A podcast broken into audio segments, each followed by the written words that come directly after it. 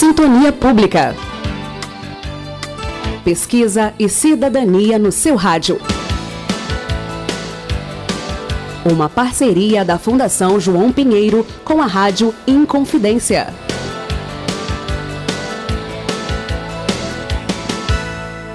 Como já dissemos, domingo chegando, domingo é o dia, domingo não, amanhã é o dia do idoso. Idosos, grande abraço da Rádio Confidência, hein? Bem, domingo, o que, que vai acontecer? Domingo é dia de eleições municipais. Nós vamos eleger, sabe quanto? 853 prefeitos. E quantos vereadores? 8.479 aqui no estado de Minas. Puxa vida. E tem gente prometendo de tudo para ganhar as eleições, né? Vocês já ouviram, né? Mas você sabe quais são exatamente as competências dos prefeitos e vereadores?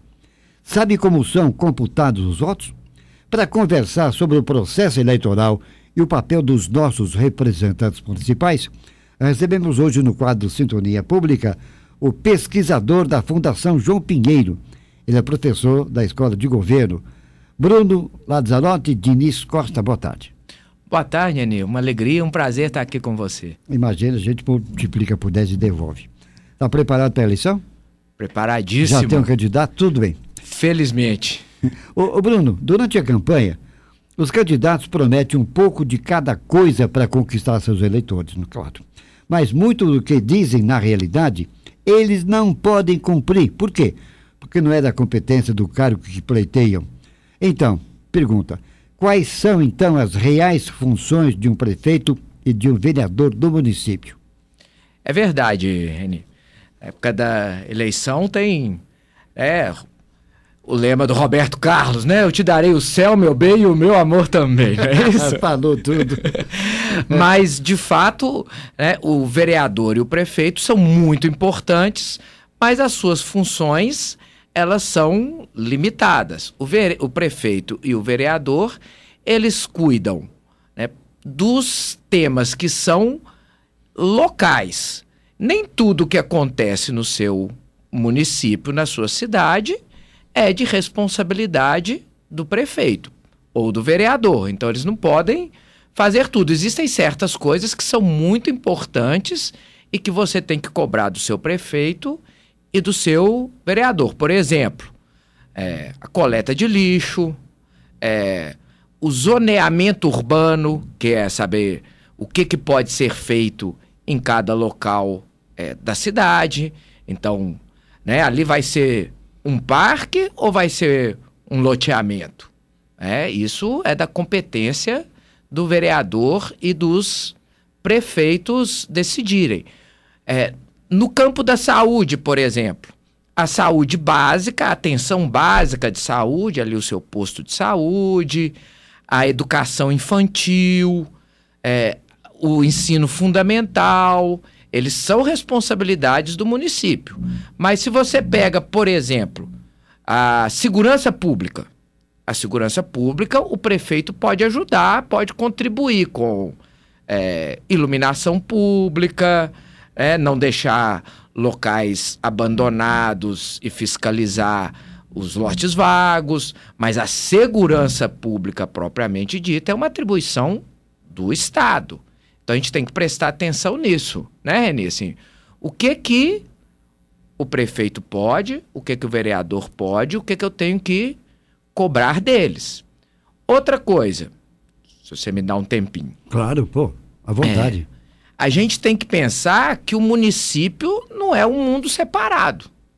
Né? Portanto, é, muitas coisas que é, mesmo que sejam de responsabilidade do prefeito, dependem, às vezes, de decisões que são tomadas em outros espaços. Vou dar um exemplo para o senhor. Se é, a PEC 241, que está sendo julga, julgada, não, votada, decidida, discutida lá no Congresso Nacional, ela for aprovada, praticamente nenhum prefeito vai conseguir cumprir o que está prometendo para a saúde e para a educação. Porque congela os gastos em saúde e educação. Então, nós não vamos ter ampliação de verbas para saúde e educação durante 20 anos.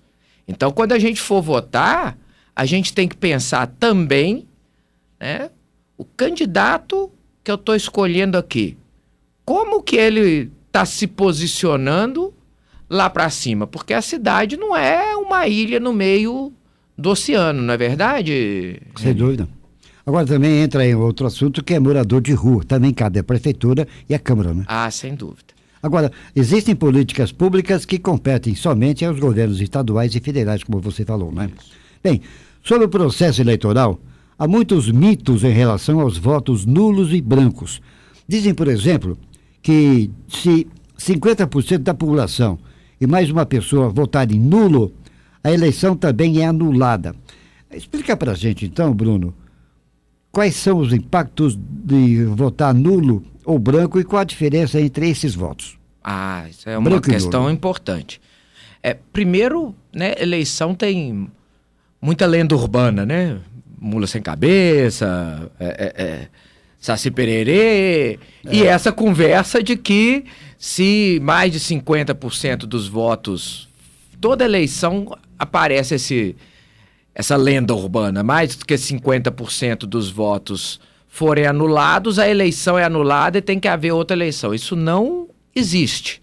Porque o que entra para contar os votos numa eleição são os votos válidos. Portanto, se acontecer lá de numa cidade que só tenha um candidato a prefeito, como acontece em algumas cidades de Minas Gerais. São né? 16 Se... cidades mineiras. Isso, não é? 16. 16 cidades mineiras. Se só esse camarada for lá e votar nele mesmo e ninguém mais for lá, ele vai ser o prefeito. Com o voto. Se nem a mulher dele for lá e, e votar nele e ele votar nele mesmo, ele vai ser. Então não existe, gente. O importante é votar e votar com consciência. Porque essa ideia, esses, essas lendas urbanas aí é só lenda. Essa ideia de que né, vamos anular as eleições, elas não vão ser anuladas. Isso, Reni, se você me permite um comentário. À vontade. Né, hoje a gente vive uma situação em que né, há uma grande é, repulsa, indiferença, rejeição à política. Né? E a gente tende a ser atraído por isso, não quero saber, coisa lá dele. Isso, gente. A quem interessa, quem se beneficia do nosso desinteresse na política? Se beneficia justamente aqueles que têm algo a esconder. Né? O nosso desinteresse contribui para piora da política. Quem se beneficia se eu falar o seguinte para o senhor, né? Nenhum político presta. Todo político é, é, nenhum político presta, é tudo igual. Quem se beneficia disso? Os políticos que não prestam. É. Por quê? Porque então se não existe diferença, tanto faz. Eu posso votar nesse que não presta mesmo. Então, a pior coisa que a gente pode fazer é, quando a política está ruim, é se desinteressar e rejeitar a política. Pelo contrário, aí é que a gente tem que ter mais cuidado, mais consciência, mais informação. Sabe por quê, Reni? Porque, e eu falo isso né, para os ouvintes que estão aí no interior, indo para o trabalho, tomando sol na, na muleira, a gente que não tem dois helicópteros, três avião, o que, que a gente tem? Qual a única hora em que a gente é igual ao cara que tem é, uma fortuna, que tem helicóptero, que é, consegue contratar publicitário? É hora do voto. Essa é a única arma que a gente tem que coloca a gente no mesmo pé. Então somos nós que não temos privilégio, que não temos muito dinheiro, que temos que saber usar essa arma com mais cuidado, porque o que nós temos é ela. Então, pelo que você falou, nessas cidades mineiras, com um candidato único, que só precisam de um voto, então votar nulo ou branco não vai fazer diferença no não resultado. Faz diferença porque nenhum. ele não conta para os votos válidos. O voto nulo e o voto branco, atualmente, eles não têm é, nenhum impacto sobre os resultados, porque eles não entram lá na contabilização. Então, claro, as pessoas às vezes querem votar nulo como uma forma de protesto, pode, querem votar branco como uma forma de protesto. Podem fazer isso. Quem sou eu para dizer para as pessoas né, como que elas devem votar? Mas saibam que, do ponto de vista de quem vai ser eleito ou não, o que, que vai acontecer com a eleição ou não, esse voto não conta nada. Conta como seu protesto, mas só isso. Eu acho, isso você me permite, é uma opinião, como eu disse, eu não não estou aqui para dizer para os outros, né, o que como cada um exerce sua cidadania, que o melhor é fazer um esforço para encontrar um bom candidato. Nesse quadro de toda sexta-feira, Sintonia Pública, estamos recebendo o pesquisador da Fundação João Pinheiro e professor da Escola de Governo Bruno Lazzaroni, não, não, Lazzarotti. Lazzaroni não, que eu não entendo de futebol. Diniz Costa, tá certo. E também recebemos, aí, acompanhando o Bruno, a assessora de comunicação da João Pinheiro, a Bárbara Andrade. Obrigado, viu, Bárbara? Obrigada a você. Boa tarde. Continuando. A eleição para vereador é chamada proporcional Isso. e os candidatos são eleitos de acordo com os votos do partido. Então, como são calculados esses votos? Porque às vezes um vereador tem muito mais votos que o outro e não é eleito. Isso. É pelo seguinte: no Brasil, a gente tem o sistema que chama sistema proporcional na eleição para a Câmara dos Deputados, para a Câmara de Vereadores e para a Assembleia Legislativa. O que, que significa isso? Na hora de contar os votos, você votou no é, João do Sacolão. Né? O voto, você tem a ilusão, vamos dizer assim, que você votou naquela pessoa. Mas não é assim que os votos são contados. O voto conta primeiro para o partido do João do Sacolão. Aí vamos ver, somando todos os candidatos daquele partido, quantos votos aquele partido teve. Aí calcula quantos vereadores, de acordo com o número de votos, que fala proporcional, na proporção de número de votos que aquele partido teve, define quantos vereadores aquele partido vai ter na Câmara. Quais serão os vereadores? Aqueles dentro daquele partido que receberam o maior número de votos. Então, no fim das contas, Reni, é como se você tivesse dando quando você vota no João das Couve ou no Zé da Padaria, é como se você estivesse dando dois votos. Você estivesse falando o seguinte: eu quero o partido tal e dentro desse partido eu quero o Zé das Couve. Eu prefiro o Zé das Couve. Porque a gente tem a ilusão de que a gente vota é no candidato, na pessoa, mas a gente está comprando é o pacote inteiro. Então presta muita atenção porque o seu voto ele não é um voto só para o Zé das Couve. É para o Zé das Couve e para os outros candidatos do partido dele. Então, né, tem que ver a, a pessoa, mas principalmente as companhias dessa pessoa. Porque você está levando o pacote junto. Né? Então, isso aqui é, é assim que são calculados. Por isso que é proporcional. Cada partido se ele teve, se somar todos os candidatos daquele partido e esse partido teve 30% dos votos, numa Câmara de Vereadores que tem 10 vereadores, esse partido vai ter três vereadores. Aí tem que ver quem são os três vereadores. São os três mais votados daquele partido. Então você está votando primeiro no partido, depois no candidato. O, o Cado Bruno, agora uma resposta muito importante que a gente vai receber de, de você. O que, é que você acha que devemos levar em consideração na hora de escolher um candidato para votar, hein? Ah, isso é essa pergunta o cabeluda. Eu acho, Reni, que a gente tem que levar em consideração, primeiro, né? O que, que a gente acha importante para a nossa cidade. E não só o que a gente acha importante para nós mesmos. Porque você pensa o seguinte, Reni, às vezes, cidade grande é muito assim, né? O, é, eu voto no fulano que mora no meu bairro porque ele ajudou a trazer um quebra-mola aqui no, no bairro que estava precisando, ou ajudou a refazer, tapar os buracos do asfalto que estava precisando. Isso é importante mesmo, é o lugar que a gente vive e tal. Mas, esse mesmo cara que foi muito bom no varejo, será que ele é bom no atacado? É, Quer dizer, será que na hora, por exemplo, de votar o aumento da passagem de ônibus, como que ele comportou? Ele foi cuidadoso, viu a planilha ou o que o, a empresa de ônibus mandou, ele votou?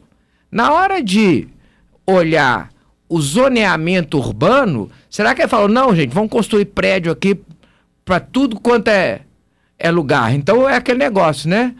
É, o pessoal brinca, né? Às vezes, né, na época de eleição, o cara te dá um, um chinelo, você acha que está satisfeito, mas depois ele te leva a calça embora, né? então, tá isso é uma coisa que a gente tem que levar em consideração. A outra, como eu disse, é o partido da pessoa. Porque ninguém. Um, não existe, na verdade, um candidato que é uma pessoa solta no mundo. Existe uma candidatura. Né? Uma candidatura tem um conjunto de ideias, um conjunto de propostas, mas tem um conjunto de apoiadores, né? um conjunto de outros é, é, apoios políticos. E o que que determina? O que que esse representante vai fazer depois? Não é não só o que ele vai se propor a fazer, mas o que ele vai dar conta de fazer, porque ninguém é sozinho, né? A gente faz as coisas é coletivamente, é esse conjunto, e não ele sozinho. Não adianta você ouvir a sinceridade nos olhos daquela pessoa e ver que ele é uma boa. É, mas quem está com ele? Quem ele vai contar, com quem ele vai contar lá na Câmara Municipal para ajudar a levar adiante as propostas dele. Então você tem que levar isso em consideração também. E o terceiro ponto é que é, é, o governo ele é feito tanto do executivo, que é o prefeito, quanto do legislativo, que são os vereadores. Um sem o outro não vai. Então a gente tem que pensar nas duas coisas juntas. Você não pode, né? Ou você não deve, né? Quem sou eu para dizer que, que as pessoas podem, não pode. Mas se você vota no prefeito que vai para um lado e no vereador que vai para o outro, você está dando é um tiro no pé, porque você está puxando uma coisa para cada lado, a carroça não anda. Tá separando mesmo, né? né? Então você tem que pensar no conjunto. Então assim, em resumo, né? Vamos pensar na cidade e no atacado, não só no varejo do meu amigo, do meu vizinho, do cara do sacolão, do cara do não sei o quê. Isso tudo é importante. A gente conhecer a pessoa é importante, mas não é a única coisa importante. Não sei se eu te respondi, Reni. Com certeza, puxa vida, é bem explicado. Caro Bruno Lazarotti Diniz Costa. Era isso da nossa parte. Você tem algo a acrescentar? Eu tenho sim. Muito juízo é. e vamos votar, votar com consciência, votar com cuidado, não votar pelos cocos, porque, como eu disse, o Brasil é um país muito desigual. A hora que a gente tem de igualdade é a hora do voto. Então, quem tem pouco é que precisa usar com muita sabedoria o pouco que tem. O pouco que nós temos é o voto. Então, nós precisamos usar ele muito bem. E eu posso falar mais uma coisinha, Sim, Henrique? claro. É dar os parabéns para a Rádio Inconfidência aqui pelo aniversário. É um grande orgulho da gente saber que essas Minas Gerais todas aí, né? A gente está chegando e chegando com pessoas da, da sua qualidade aí oh. nos lugares mais variados. Um boa tarde e Bom trabalho para todo mundo, que hoje é sexta-feira, mas ainda tem um restinho de trabalho aí para nós todos. Com né? certeza, ainda tem. Bruno Lazarotti, Diniz Costa, Bárbara Andrade, muito obrigado pela presença de vocês. Sexta-feira tem mais, tá? Tá ótimo. Então, até a próxima. Estamos à disposição. Obrigado. Sintonia Pública. Pesquisa e cidadania no seu rádio. Uma parceria da Fundação João Pinheiro com a Rádio Inconfidência.